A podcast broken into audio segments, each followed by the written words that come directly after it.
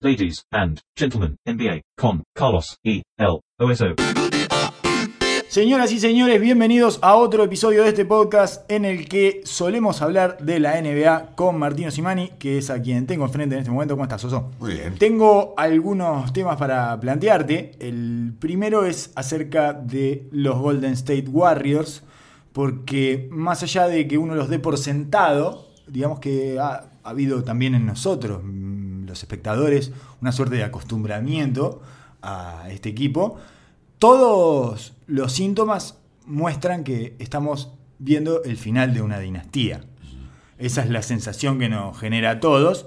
Y yendo un poco más allá, te diría que podríamos afirmar eh, más o menos poéticamente que la luz de esa estrella que estamos viendo eh, nos está llegando a nosotros, pero ya murió esa estrella, ¿no? Es una estrella ya muerta que, como la luz sigue atravesando el espacio y tarda en llegar, Como toda estrella. es, bueno, exacto, exactamente. Y entonces podríamos llegar a la metáfora de que estamos viendo un equipo, un equipo espectral.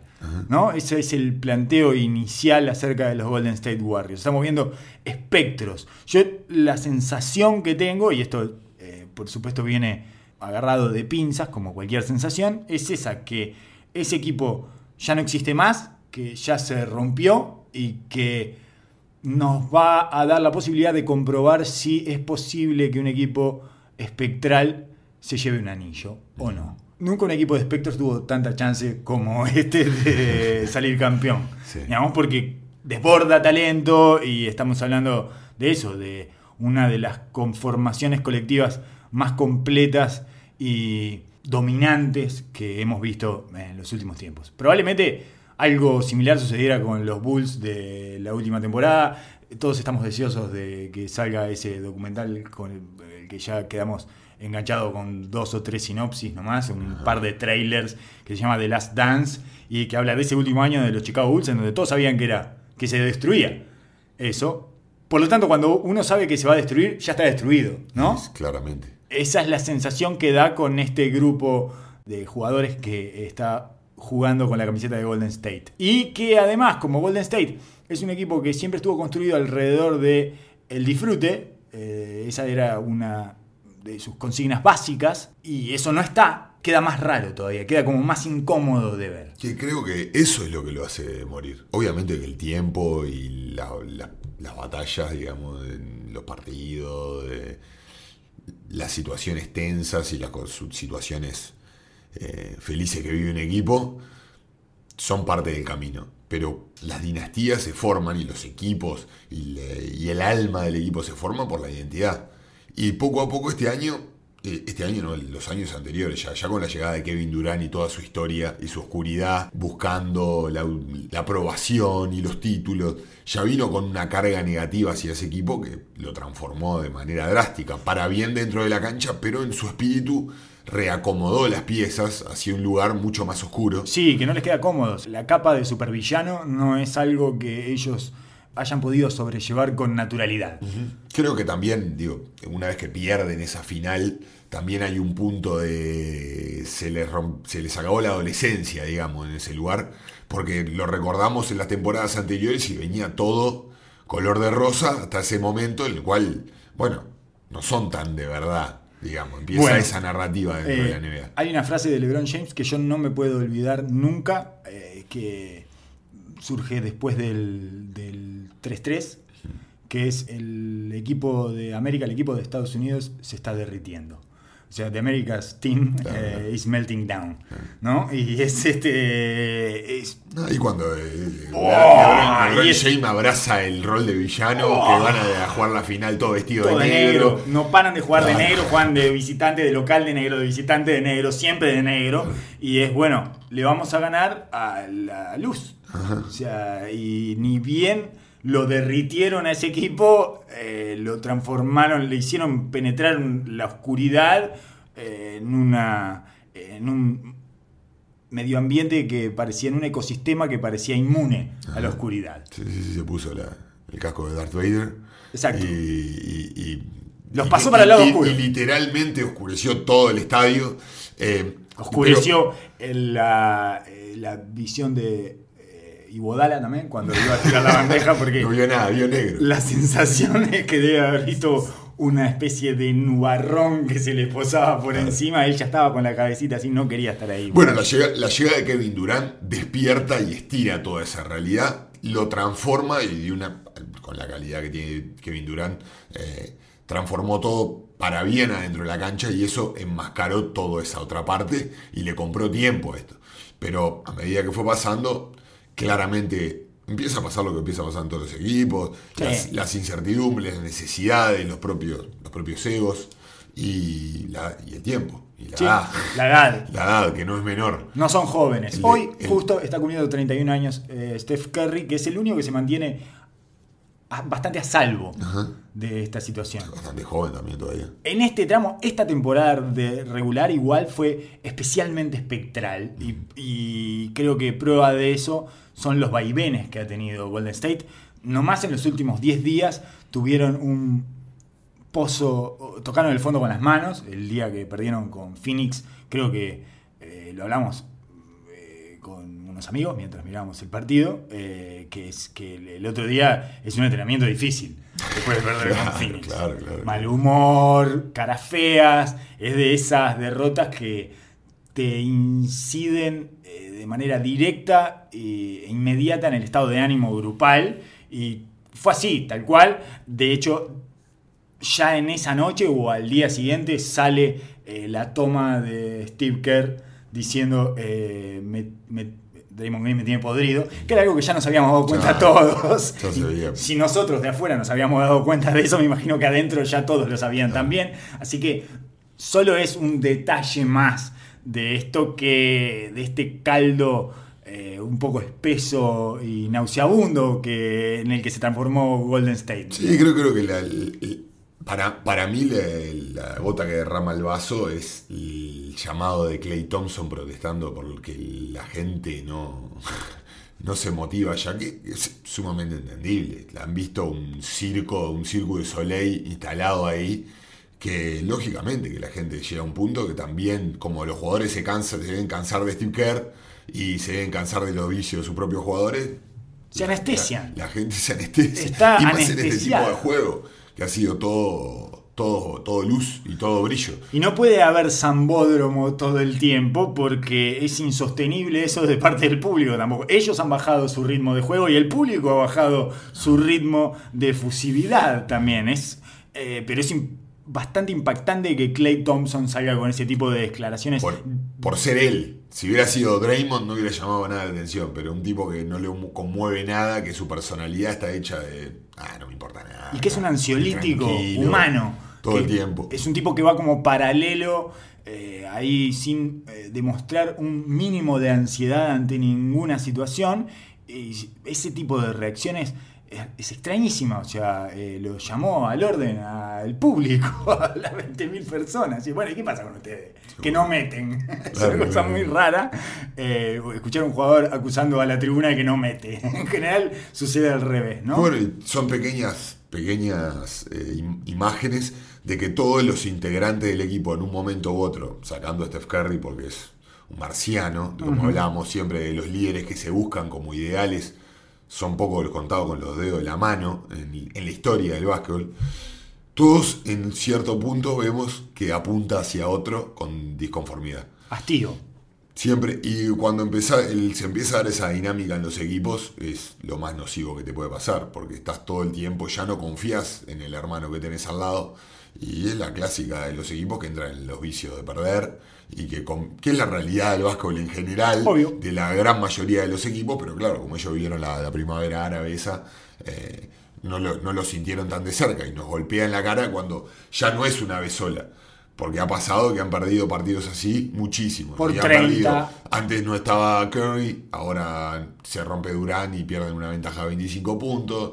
Eh, antes no estaba Cousins, que había que esperar a Cousins. Ahora después volvió Cousins y, y descubrieron esa pequeña energía que te da una llegada nueva, pero sabíamos de que, de que el gordo iba a ser bravísimo. Es el, el nuevo náufrago que llega a la isla, donde hay Claro. muchos náufragos ya. Hay ocho náufragos y llega uno nuevo y los primeros días son geniales, Claro. porque hay alguien que cambió la dinámica del grupo y del, del sistema que ya estaba establecido con los roles ocupados y bueno, ese nuevo integrante Es genera... el, el nuevo liceo. Refresca. Llega la nueva liceo. Sí, sí, sí, ah, está, está mucho mejor de, De lo que de después lo que resulta después estar. resulta estar, y es más divertido y cosas. y- Todo es mucho mejor Todo hasta mucho que mejor. no. Hasta que al final, ah, mira, era la misma porquería que nosotros, Eh, pero era nuevo nomás. En todo caso, esto se puede resumir en que Golden State es un equipo que ya murió y que estamos viendo espectros que han deambulado durante la temporada regular eh, con vaivenes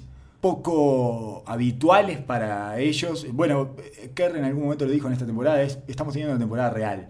Hemos bajado a la realidad y estamos teniendo una temporada real con los problemas reales y habituales que tienen todos los equipos de la NBA. en sus estándares, porque están primeros en el oeste, siguen siendo un equipo de elite y claro, y hablamos de la capacidad de título y inclusive eso habla de nuestro cansancio también, que ya prácticamente ni los nombrás, ya das por sentado que es todos los demás contra ellos. Lo poco que los vi. Con esta realidad, y es que no es tan disfrutable, nos pasa lo mismo que a la gente del Oracle, que ta, ya sabemos que Sí. en algún momento Sí. van a ganar. Y estamos esperando el momento crucial, que es cuando ellos empiezan a competir en serio, porque acá, acá pasamos a la otra etapa, eh, que es, existe el switch on y el on y el off. Eh, más Existe allá de el que aburrimiento. existe el aburrimiento, Ya, lo sabemos todos. todo bueno, el tedio, eh, cualquiera que tenga más de 12 años sabe Claro. que el tedio es algo que nos va a acompañar permanentemente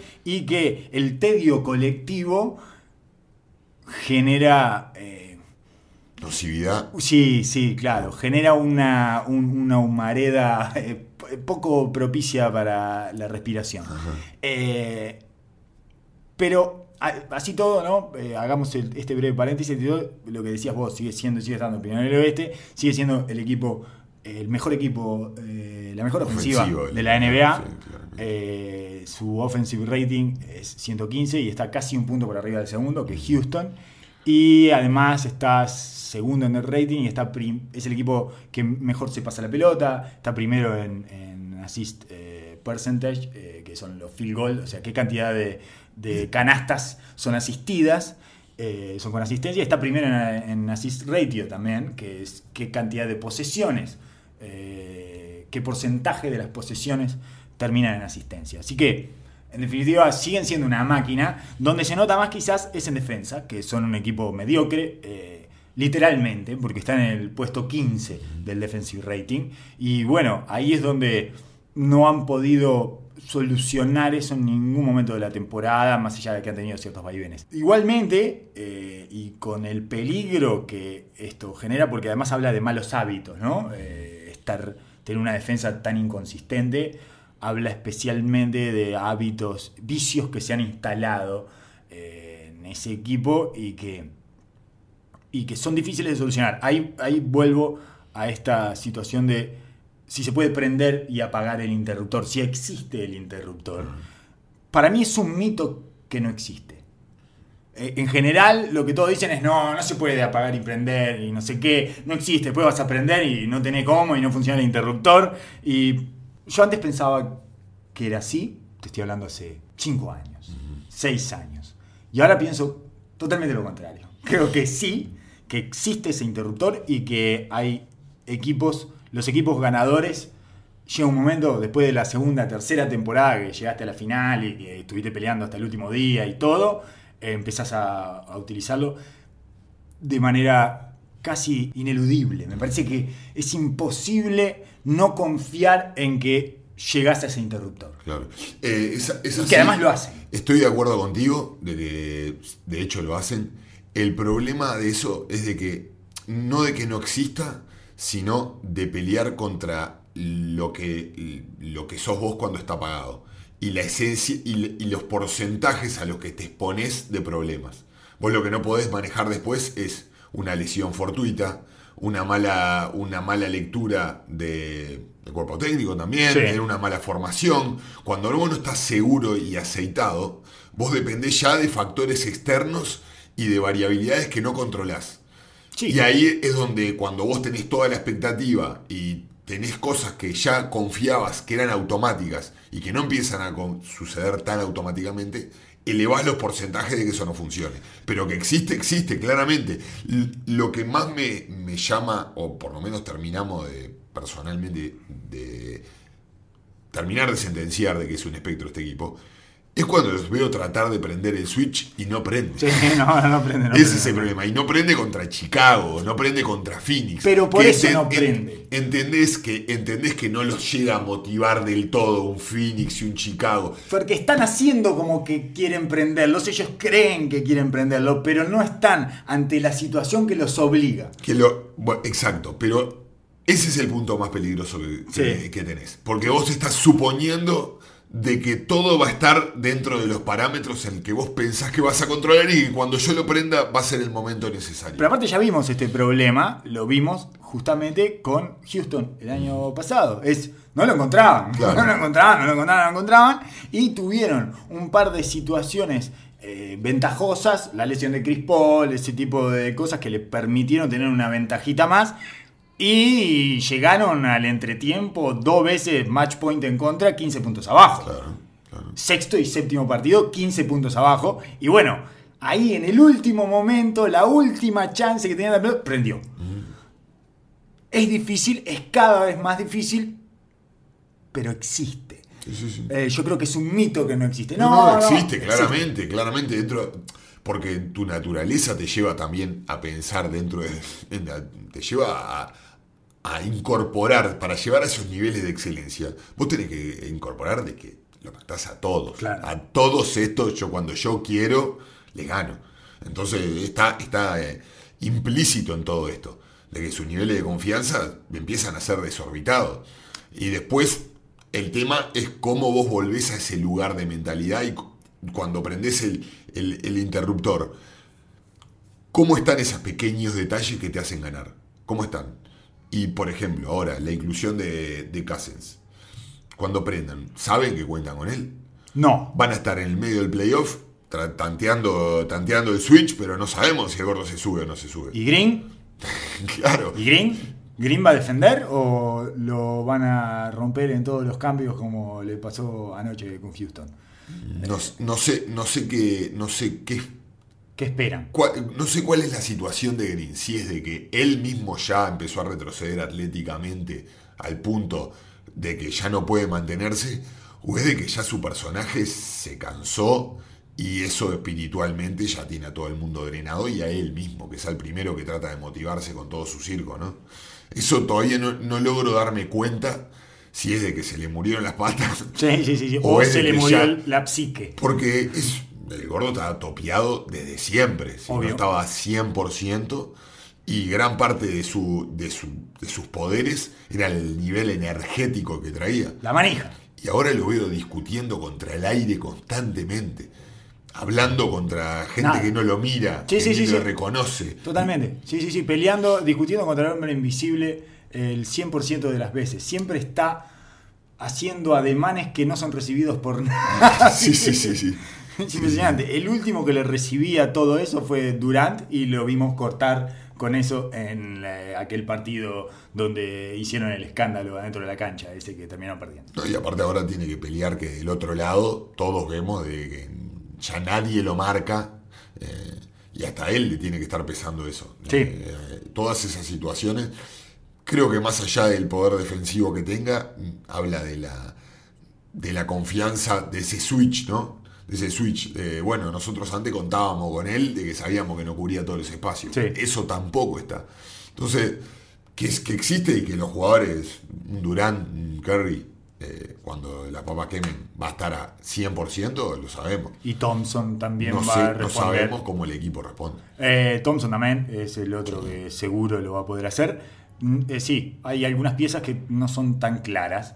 Yo creo que Iguodala también eh, va a dar lo que da él. Digamos que es eso un poquito más acotado cada temporada, pero cada postemporada, pero lo va a dar. En este momento parece que no pudiera eh, que no pudiera impactar el juego naturalmente como suele hacerlo y como necesita Golden State que lo haga, pero en las postemporadas hay un momento donde Iguodala resurge. Sí, sí, y sí. encuentra las maneras de afectar el juego sin anotar también. Y Por eso. claramente. Eh, y le da una versatilidad y un, juego de pase que ellos necesitan. Eh, pero, pero más que nada, es eso lo que. Yo creo que es la primera vez que van. La última vez que eh, entraron a playoff con una incógnita fuerte que fue con la la decisión de Curry. ¿Y qué es lo que hacían con los grandes? ¿Te acordás de esa Sí. narrativa que, que rotaban cinco todo el partido para aguantar los últimos tres minutos con la death lineup? Terminó jugándole. Ter- Terminó jugándole en contra y terminó perdiendo la final. Sí, se salvaron en la cornisa de quedar afuera en la final de conferencia oeste y perdieron en la final Claro. contra los Cleveland Y Cavaliers. era, ¿no? era un equipo que tenía el switch prendido. Sí. eh, Bueno, ese había Mil sido. por ciento. Bueno, ese había sido el equipo del. del récord. Sí, exactamente, del 73-9. Ajá. En todo caso, ¿con qué dinastía ya terminada y en su último año podrías comparar a esta mini dinastía? Con la de Miami. Con la de Miami. El último año. El último año de LeBron, el, último, la el gran título de San Antonio. Y eh, estamos de acuerdo en que eh, esa, ese equipo, para que no saliera campeón, lo tuvo que agarrar un super equipo en la final. Claro. Porque si no salía campeón igual. Sí. Pero hasta, el, hasta la tercer final nadie decía que Miami perdía. No, Hasta la tercera. por eso. Estaban uno a uno abajo y parecía que iba a ser. eh, seguramente que Sí, iba, sí. A ser, iba a ser un- Sí, sí, uno a uno se una volvieron. final pareja, pero que se la llevaba a Miami. Se volvieron uno a uno a Miami. Sí. Le ganan el partido, San Antonio le gana el partido ese que se rompe el aire. 1-2. y Que se acalambra a Lebron. Ese es el primero que ganan en San Antonio. El segundo en San Antonio lo pierden y se vuelven uno a uno a Miami. Y se llevan los dos de Miami. Sí, los pasean. Pasan por arriba. Sí, los caminan por arriba. Ahí recién se vio que no tenían las resistencias para ofrecer. Pero estamos hablando de un equipo que eh, desplegó un básquetbol inolvidable. O sea que no era un equipo cualquiera que lo terminó venciendo. A, a eso quiero ir. Ah, sí, a eso sí, quiero sí, llegar. Es una, se encontraron con un Con super otra equipo. dinastía también. Claro, sí, que eh, la dinastía inconstante esta Sí, que sí, sí, sí. Este, reaparecía eh, cada dos, tres años y en este caso pasaron como siete hasta que volvió a salir campeón. Pero eh, me parece que, y, y como una culminación de San Antonio que había estado en busca de ese juego colectivo eh, y, a- que era una planadora y que tocó su pico de rendimiento en esos playoffs. Eh, ¿Qué es lo que tenés que hacer para ganarle a este tipo de equipos? Exacto. A eso, a- a- lo, lo que quiero tratar de expresar Sí, sí, sí, en, te este en esto es que así y todo, o sea, siendo un equipo de espectros, necesitas algo demasiado bueno del otro lado para tumbarlo. No, no es que estemos diciendo que es un equipo que se murió y que ya no existe más y que ah, por supuesto que se va a desarmar después de que termine esta temporada y que eso afecta al presente, o sea, el futuro afecta al presente eh, de manera ineludible, creo que estoy utilizando eh, la expresión ineludible muchas veces, eh, pero más allá de que estemos hablando de eso, hay una parte que es que se necesita un opositor lo suficientemente fuerte como para voltearlo. Y tiene que ser especial ese retador. Yo creo que tiene que, tiene que darse un par de cosas y sobre todo encontrarse con un grupo muy sólido. O sea, un grupo interno. Es como me la situación de los Lakers, eh, los, tres, los tres títulos de Lakers Sí. y campeonato que pierde con Detroit, era el, el clásico equipo de prendo y apago. El clásico. Su identidad estaba, estaba forjada desde ahí. Es el equipo que entró, que tuvo en la temporada regular el peor defensive rating y salió campeón. Eh, Y dominando, perdiendo un partido solo en, en todos los playoffs. Sí. Y a partir de ahí fue la peor enseñanza que pudieron haber recibido y los acostaron de manera consecutiva.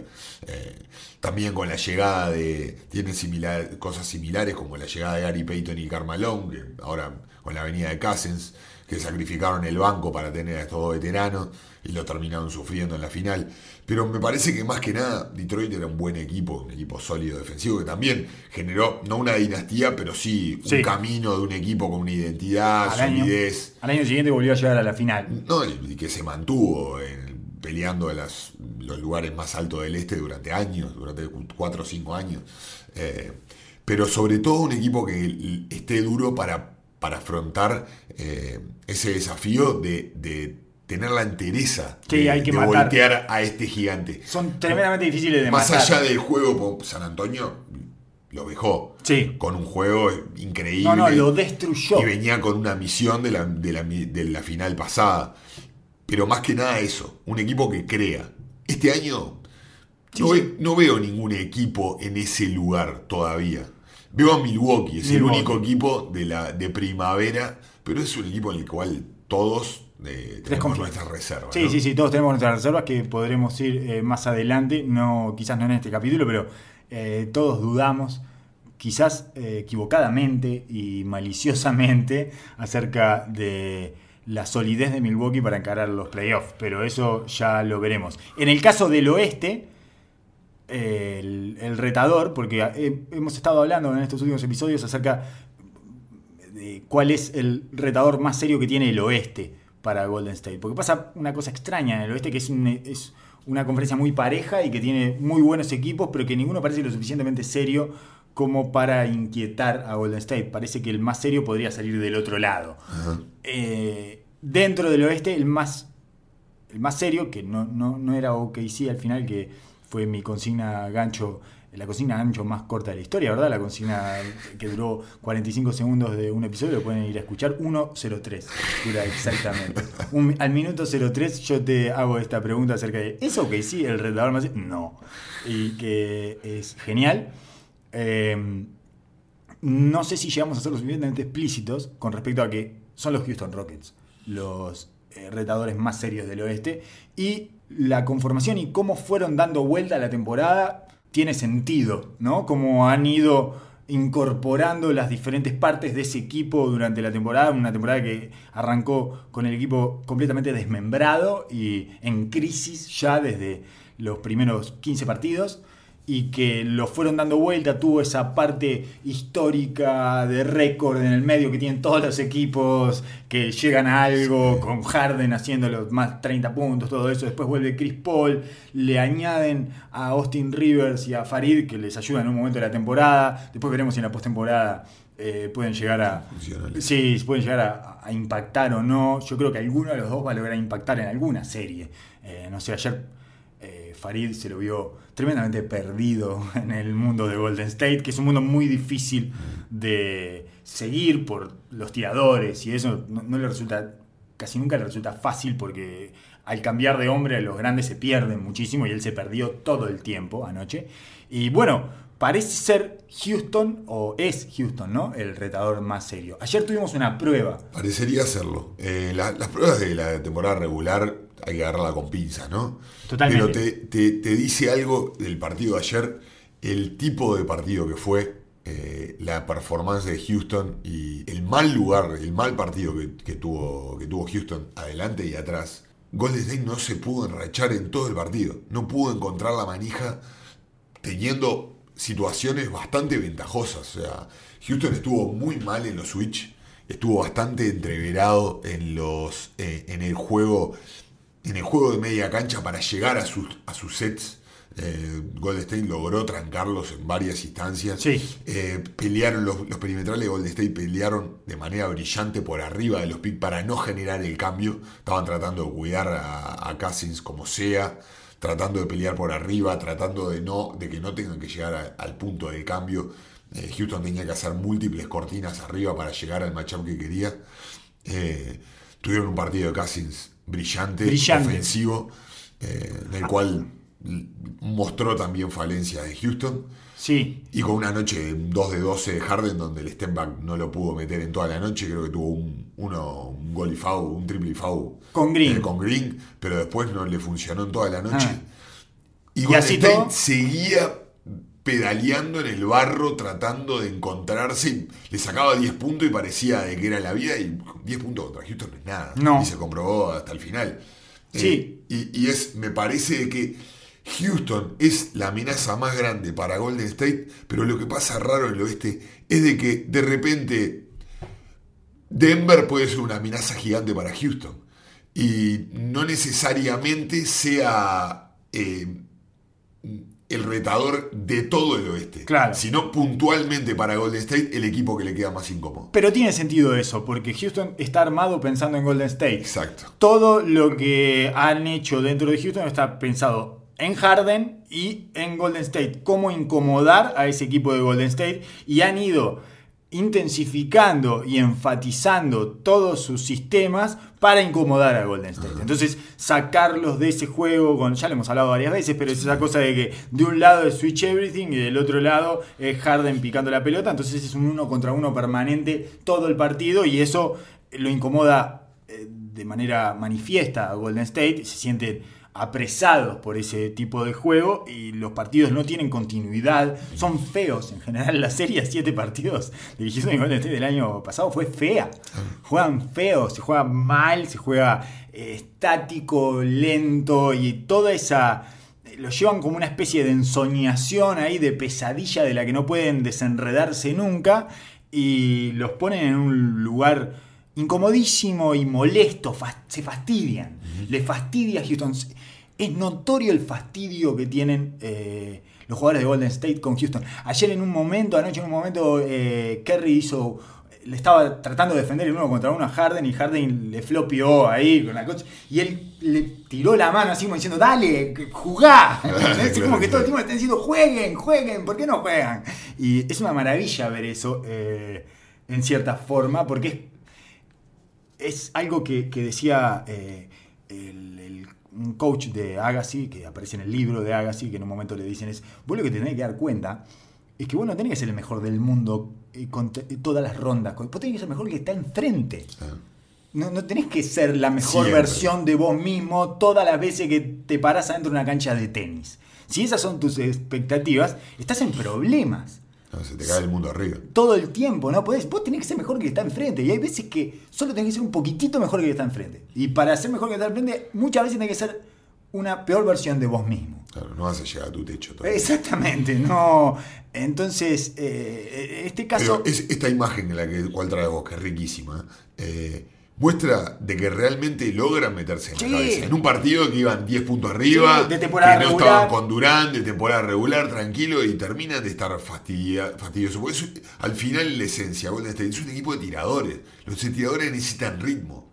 Y Houston se los elimina por completo. Por completo. Y eso, y como te digo, ayer tuvieron falta de comunicación en los cambios durante toda la noche. Un espanto de Antoni lo dijo después en la conferencia de prensa. Sí, lo dijo. Sí, sí, sí, Pero- dijo, dijo exactamente eso, que, que había sido aberrante. Aberrante le- los niveles de comunicación. Esta situación que se dio de Kuzma con Lebron la vi cuatro veces. De un jugador Empujando. pidiendo el cambio y el otro dormido y empujando a su compañero tratando de salir al tirador tarde. Bueno, Harden estuvo especialmente mal en defensa, que venía bastante bien en ese sentido y estaba como enchufado, especialmente enchufado en defensa. Estuvo, se mucho después de que su jugador soltaba la pelota y cuando vos te hundís con un jugador de Golden State, la quedaste porque no llegás al cambio. Claro. No llegás nunca al cambio. Le pasó a Farid también dos o tres veces donde se hunde y bueno, eh, viene la, la indirecta y no hay manera de llegar a ese cambio de ninguna forma. Y Clay Thompson y Kerry te asesinan. Además, Houston tiró 11 de 41 de 3, habiendo tirado 78 tiros al aro. O sea que eh, fue lo que más hizo fue tirar de 3 y tiró horrible, 27% del triple. Son todas las, eh, todas las, las señales de que Houston eh, logra de dominar el juego con Golden State. Eh, le tiró más triple, o sea, tiró más triple que doble, no llegó a la pintura, erró de tres, eh, no, no logró eh, no logró sacar asistencia, o sea, del juego de pick and roll no logró generar nada más que, más que tirar al aro. El, el juego terminó 106-104 con un pace bajísimo. Sí. Y eh, creo que Harden, bueno, tiró 9 libres Harden, tampoco que llegó a, a meterlos en problemas de FAU y, co- y complicarlo desde ahí. Igual eh, llegaron hasta el final, eh, en un Tuvieron la última parejo, tuvieron la última pelota para definirla.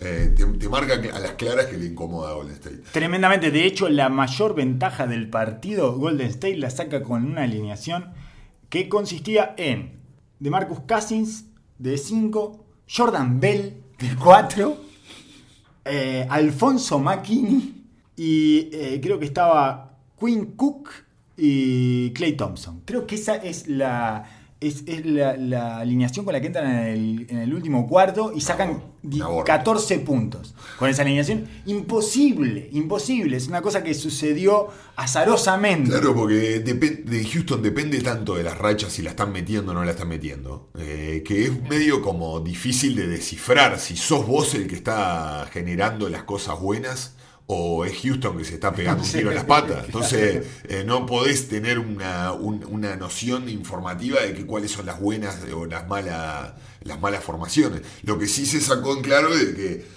como habíamos hablado en el episodio anterior, que Cousins era realmente un fichaje mirando a Houston, ¿no? Totalmente. Que era un punto en el cual iban a darle otra dimensión a esta serie y necesitaban una versión diferente de las maneras de anotar ante un equipo que te lleva a estas cosas. Ayer creo que Cassin se dio cuenta del sen- de su sentido adentro de ese equipo y de su función y de para qué finalmente iba a ser útil. Me parece que hasta ayer eh, andaba perdido ahí, ya estaba empezando a mostrar sus, eh, sus ademanes de desgano y de cuando él empieza a trabajar eh, la frustración desde la indolencia. Es, no me importa, no me importa esto, no me importa, no me importa, no me importa, no saben cómo soy, no me dan lo que yo necesito. Estaba como en esa actitud y ayer entendió para qué lo habían llevado y creo que entendimos todos. Es- trabajó muchísimo, casi todas las ofensivas las inició desde el poste bajo con Cousins. Al principio buscaban el switch y entonces él iba a castigar ese switch ahí abajo y por supuesto que jugaba el split, que es una de las situaciones predilectas de Golden State, que es el poste recibiendo y los dos tiradores que se cortinan y de ahí salen un montón de cosas porque, eh, bueno, dependiendo de lo que haga la defensa, ellos van reaccionando y generan... Es, es casi indefendible eso, digamos. Eh, cuando ustedes ven terminar a Clay Thompson en bandeja eh, y, y dicen, ¿y este de dónde salió? sucedió tras esa acción. Exactamente. Es una, una acción en la que están muy cómodos y que los hace sentir muy bien y que eh, Cousins la inició permanentemente. Al principio, insisto, después de un switch, o sea, contra después del, del chico que cambió con él, y después empezó a hacer, después de que agarraron confianza y que él empezó a sentir la preponderancia que tenía en ese partido y en el equipo durante ese duelo, empezó a hacerlo con Capela y empezó a castigar a, bueno, Farid cuando entró se las llevó todas también, eh, y no paró de someterlos a todos. Es una, hay una parte que es interesante, incluso aunque no funcionara del todo bien en términos de anotación y eficiencia, que es, bueno, cómo se pueden castigar los switches, cómo se pueden castigar los cambios permanentes, desde lo físico. Es, ah, te va a doler. Por lo menos te va a doler. En el peor de los casos. Y bueno, y si tenés que ir a bancar al gordo casi. Harden lo puede bancar, lo bancó un par de veces, le robó un par de pelotas incluso. Pero, ¿cuántas veces en una serie podés aguantar ese quilaje, eh, ese ropero golpeándose contra tu físico? No, no, muy poco, ¿no? Y aparte, no, es, eh, es inevitable que la naturaleza del juego te va a llevar a meterte adentro, porque ves someter a un compañero y la- claramente el mensaje es quedarse con los tiradores, pero hay una naturaleza del juego y una inercia que te lleva a... Vas. vas, vas. Instintivamente vas. Instintivamente llega un punto cuando ves al gordo metiendo los pies en la pintura y llega un punto en el que alguno come. Alguno come y se, se larga a ayudar. Mucho más Y el- teniendo a Gerald Green y a Iman Shumpert, por ejemplo, Claro. dentro del equipo. Es increíble que Iman Shumpert está destinado a correr atrás de los tiradores de Golden State. Otra vez lo vamos a ver en esa situación. Sí, y lo vamos a ver equivocarse una y otra vez. Totalmente. Pero la- la- yo personalmente, vos tenés esta idea, esta, esta idea muy, muy positiva de que, de que Cassin se dio cuenta. Yo no sé si lo veo como algo tan positivo. Ah. Eh, para mí es como cuando entra el eh, entra Dion Waiters y te mete dos triples Entiendo. seguidos. Eh, ahí empieza todo el, proyecto de autodestrucción constantemente sigue dentro de Marcus Cousins. A mediano plazo es para peor. Exacto, No. entonces encontré mi lugar en el equipo. Ahora, el, el- el problema es cuánto del equipo voy a querer tomar y cuánto me va a parecer de que es correcto, cuántas veces ahora se están olvidando de mí. Sí, siempre va a ser insuficiente, porque ya lo vemos en su físico, es insaciable. Cousins quiere comer permanentemente y masticar todas las posesiones que eh, pueda eh, bueno, en la que se puede involucrar, que son el 100% para él. Él quiere involucrarse en el 100%. Y esto además, yendo a tu hipótesis y poniéndome del lado de tu teoría, esto no ha hecho más que eh, alimentar a la bestia. Claro, ya estoy de vuelta. Es- ya- Ahora, ya está. Ya soy titular, ya soy uno de. Ya soy el, el La quinto- pieza clave. El, quinto Beatle. Sí, Eh, no solo soy el quinto Beatle, sino que para enfrentar a la banda más poderosa, ¿sabes quién es el primero? ¿Sabes quién es la primera guitarra? ¿Sabes Claro. quién va a tocar adelante de todos y va a hacer todos los punteos y se va a tirar de rodillas y eh, va a terminar tocando la guitarra con los dientes? Papá, Exacto, exacto. papá, todos conmigo, sin mí no salen de esta. Eh, está bien, eh, desde ese punto de vista es terriblemente peligroso. Yo creo que igual ya estaba en un momento en el que se estaba por caer, ¿eh? Se estaba por caer del, del equipo. Ni puede ser, sí. Se estaba por- entonces necesitaba algo que lo... Pero el equipo se cae, se cae, se cae. Si se estaba por caer, se cae. Eh, ellos por, por 20 puntos contra Houston, eh, ellos son un equipo de cultura. No, son ni un hablar. equipo de, de- de fluir y no dejan de tener Pero me parece- eh, esa necesidad constante de convivencia. Totalmente, pero me parece que igual... O sea, yo lo que digo es que se estaba por caer en su juego adentro de la cancha y me parece que todos entendimos que va a ser necesario, por lo menos en esa serie. Sí, si, hay, un- eso- si hay- un equipo en el cual él puede, eh, van a tener ese reparo de atenderlo y de mimarlo y darle su lugar, va a ser en este. Pero no creo que vaya a ser suficiente. No lo veo en una situación en la cual cuando vuelva Durán, él vaya a ser el foco de ofensivo del equipo. Me, me cuesta muchísimo verlo. Eh, No. creo que va para, para matchups como este puede tener su momento. Yo creo que eh, esa forma de castigo físico, sobre todo, y de él jugando voleibol con Houston, me parece que es un antídoto para. Sí, sí, sí, es buenísimo. Es eh, una- Está, est- está muy bien. Lo que pasa es que también del otro lado eh, también existe. Entonces hay que, hay que pesar, porque vos tenés a Luni, que es una pasada de uva en ofensiva, pero se mantiene, se mantiene enfrente de los jugadores, va y va, te da energía, te recupera el rebote ofensivo, eh, lo podés, es switchable con casi todos los jugadores. O sea, el, el esfuerzo que tuvo que hacer Golden State el otro día para esconderlo eh, fue grande. Y hay que ver en una serie de playoffs eh, cuánto aguanta. Igual, como te decía otra vez, hay que ver si llegan a o si ocurre esta serie. Claro, porque hay otras situaciones antes que pueden terminar destruyendo. A mí me gustaría mucho igual, ¿eh? Más allá de que no me gustan los partidos que salen entre Golden Claro. State y Houston, me gusta la situación en la que eh, se empieza a desarrollar ese duelo. Ya me, me gusta, me gusta el fastidio que tienen, me gusta, me gusta que se, se odian, además, ¿eh? Eh, Ese es playoff, eso es playoff. papá. eh, exacto, exacto. Pero bueno, no sé, ¿alguna, ¿alguna conclusión más que podamos sacar? ¿Algo en limpio que se pueda sacar de- del partido de anoche? No, que Houston está cortísimo en su rotación de aleros. Mm. La dependencia que tiene de PJ Tucker es enorme y eso otra de las razones por la cual eh, ayer Houston no logró no logró completar su juego, no tuvo una noche buena, no tuvo una noche fina ofensiva, pero sobre todo el desgaste que tiene que hacer constante. Sí. Y cuando sale queda muy dispar. Es un equipo con un perímetro muy bajo, grandes, grandes, grandes que no pueden, no pueden tirar. Sí, tienen, tiene dos sustitutos, por llamarlo de alguna manera, que ninguno de los dos llega, uno por chico y otro por grande. Farid no llega a ser un 4, No, no, no. puede jugar de no cumple 4. la función en Houston que necesita. Y el otro es Iman Jumper, que tampoco llega a ser un 4, pero del otro lado queda como Claro. un 3 grande, que un 3 eh, ni siquiera Sí, grande. ni grande. No, un 3 normal, fuerte, un 3 fuerte, Sí. ¿no? Eh, no grande, que no le da para ocupar. Lo que pasa es que PJ Tucker eh, ocupa del 3 al 5. Cuando, cuando juega de 3 es 3, 4 y 5 Sí, sí, en sí. defensa y en ataque, en cualquiera de las dos circunstancias. Y ahí se para la esquina y la mete encima, además, de una esquina, de la otra no. Ya nos dimos cuenta de eso. Este, a- a- anoche no la metió tampoco. Eh, PJ Tucker tiró uno de 7, de 3, que en realidad es un porcentaje eh, bajísimo, o sea, es un 14%, ¿no? Y es un tipo que tira un 36, 37%. Entonces, eh, todo se dio en contra y así todo, el más menos de todos los titulares en Houston es positivo. Sí, sí.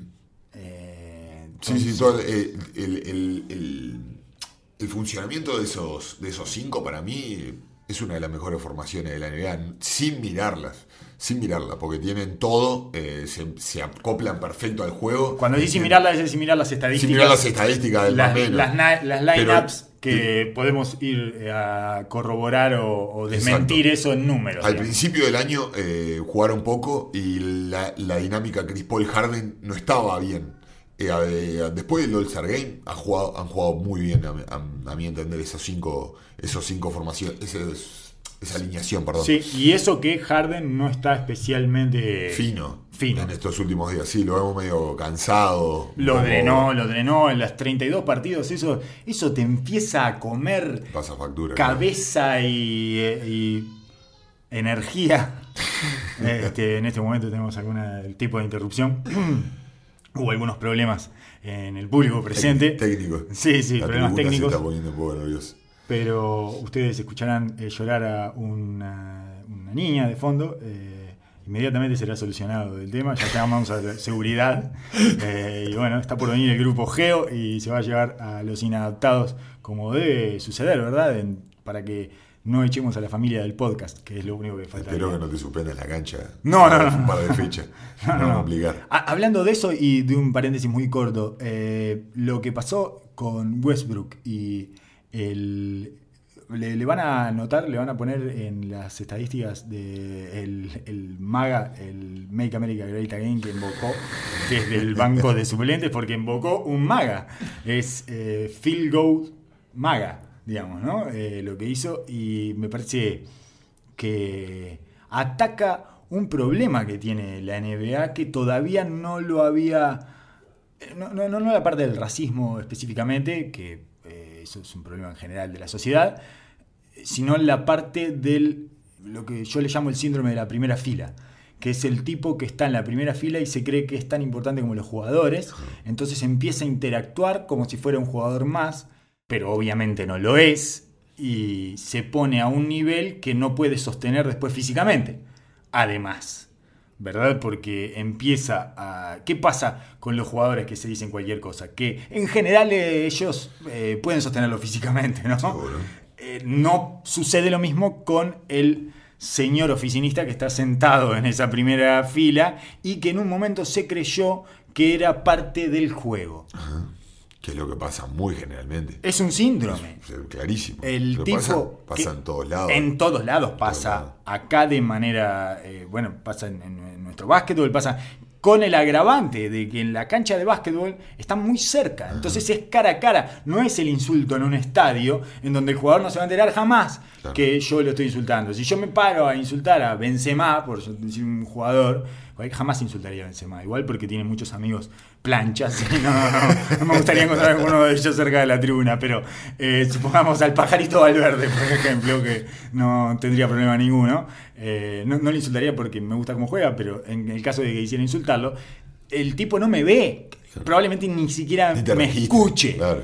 Entonces, e- ese insulto es a la nada. Es como cuando uno insulta a la televisión. No es lo mismo cuando uno insulta en una cancha de básquetbol porque la persona lo está viendo y es tremendamente agresivo el insulto cara a cara. Cuando uno se está mirando a los ojos con la otra persona que insulta. No, y sabiendo de que, jugando con la dinámica de que vos me estás diciendo esto, pero sabes de que yo no voy para allá.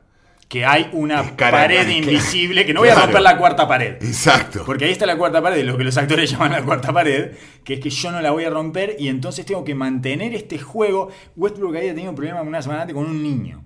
Que por supuesto eh, Westbrook sobreactúa un poquito porque él es así, porque es un poco eh, sobregirado.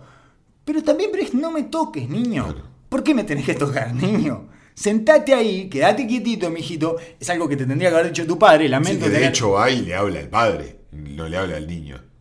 Eh, Exacto. pero está, Westbrook para mí en esa se, se pasa, porque dice que lo golpea y Se pasa de se rosca, pasa de un rosca como todo lo pasado de rosca. Totalmente. Pero- Pero, también pero Westbrook está. Pero también. Westbrook está. O sea, se está. Está pasado de rosca, Sí. tiene que estar pasado de rosca. Exacto, porque ese es su juego y porque además está chocando con otros físicos adentro de la cancha. Sí. Cosa que no está pasando con los que están sentados en la No, silla. pues, claramente. Esa es otra, además, es otra desventaja desde el punto de vista mental, eh, desde el acceso a lo racional que puede tener un tipo que está dentro de la cancha, que está drogado por su propio organismo, digamos, y otro que está sentado en la tribuna que está tomando una cerveza. Clarísimo. Entonces, eh, me parece que es un síndrome que en algún momento la NBA va a tener que atacar. Y sí, son los, son los coletazos también de lo que propone la NBA. Porque la, la NBA propone acceso constante eh, a nivel personal. Quiere Claro. que vos, con sus estrellas, te sientas una- un amigo. Que vos Sí. estés poco más que viviendo en la casa de la estrella y que sepas todo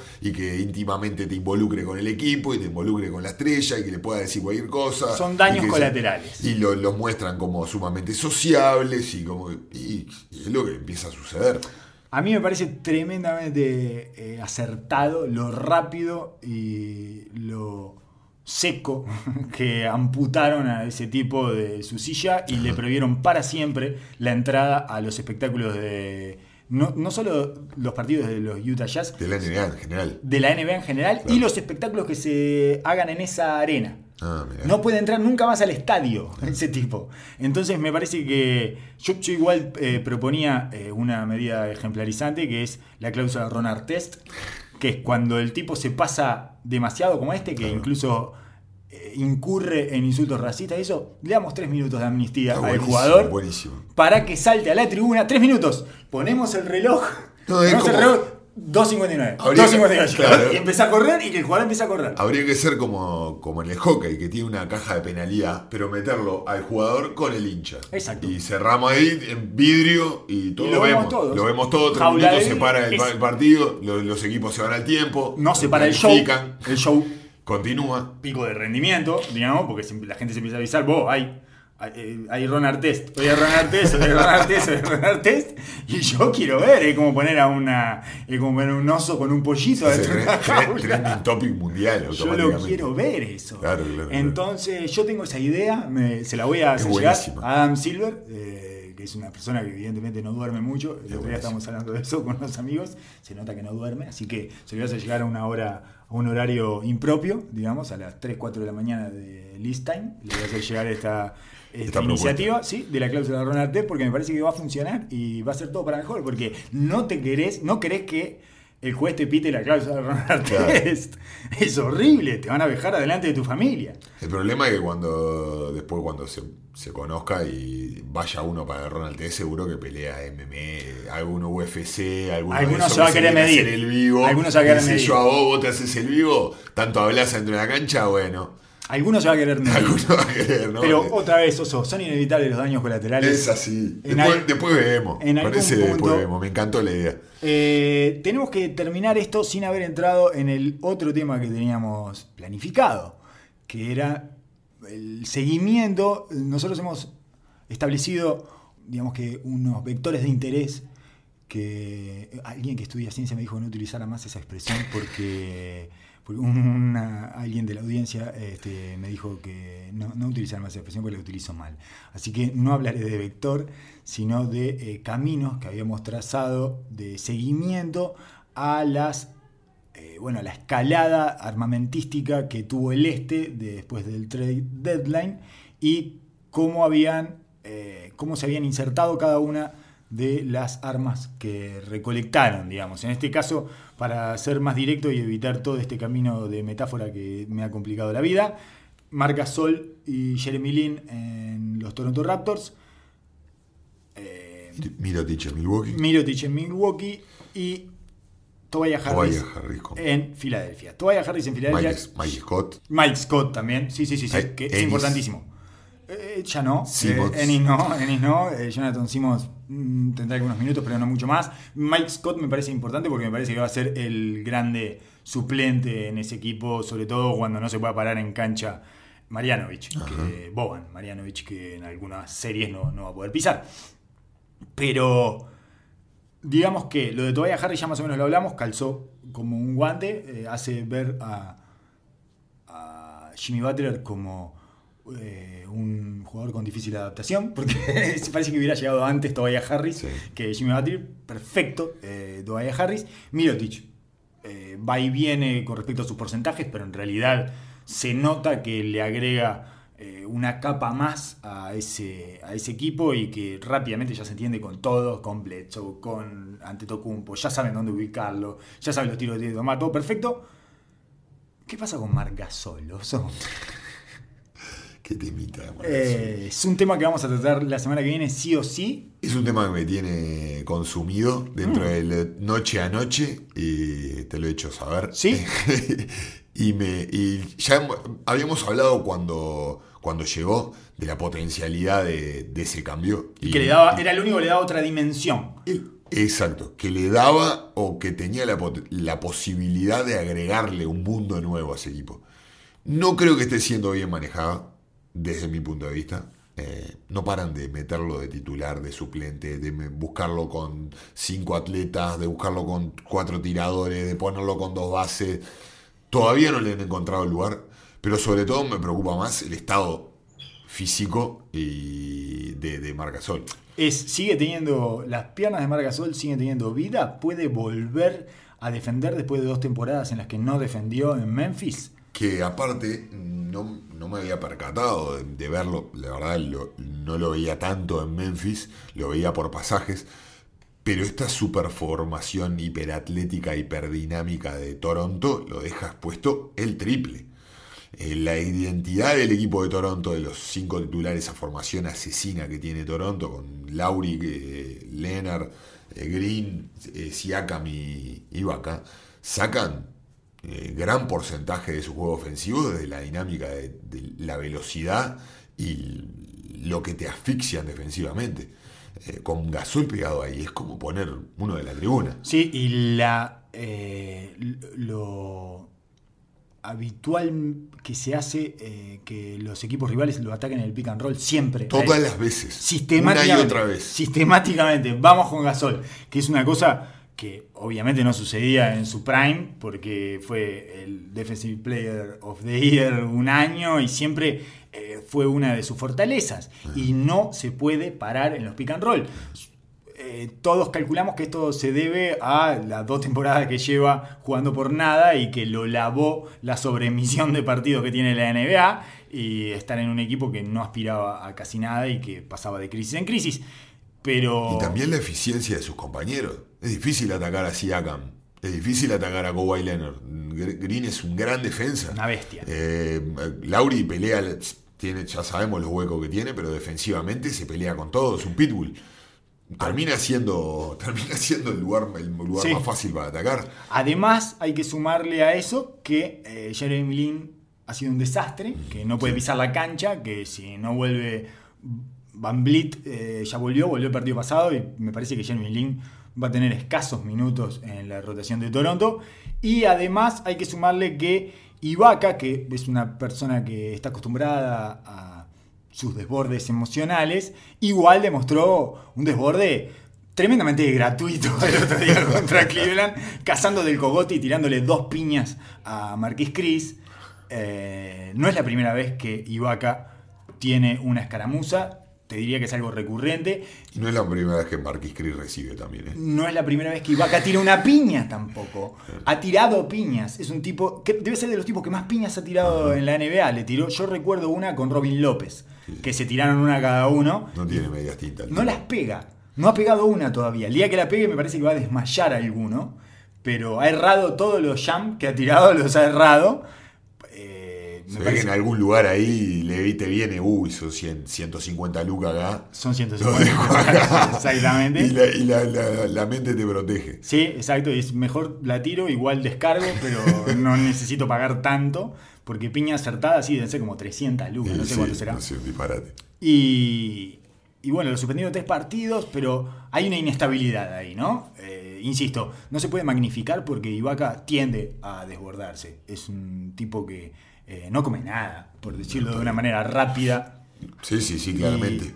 eh, coloquial. Pero sí de que sus vaivenes emocionales dentro de la cancha demuestra de que es un tipo inestable en Sí. su confianza. Exacto. Y dos de las cosas de que hablábamos de que iba a dar eh, Margasol, que es el, jue- el- su juego de pases, su poste bajo y su presencia defensiva, eh, no han podido ser explotadas de ninguna manera. No. Toronto se tranca cuando trata de jugar con él. En la segunda unidad, él puede, yo siempre soy, o sigo pensando de que él tiene que venir de atrás Mm. y darle la segunda unidad a él y que el, el mundo pase por él, ya que defensivamente ya le cuesta con la primera unidad y le saca el nivel, el- el- ese primer paso y esa intensidad agobiante de la primera unidad con Ibaka adentro y pone en tela de juicio la entereza o la confianza de lo- del gran año que tuvo Ibaka. Eso era lo que hablábamos en principio.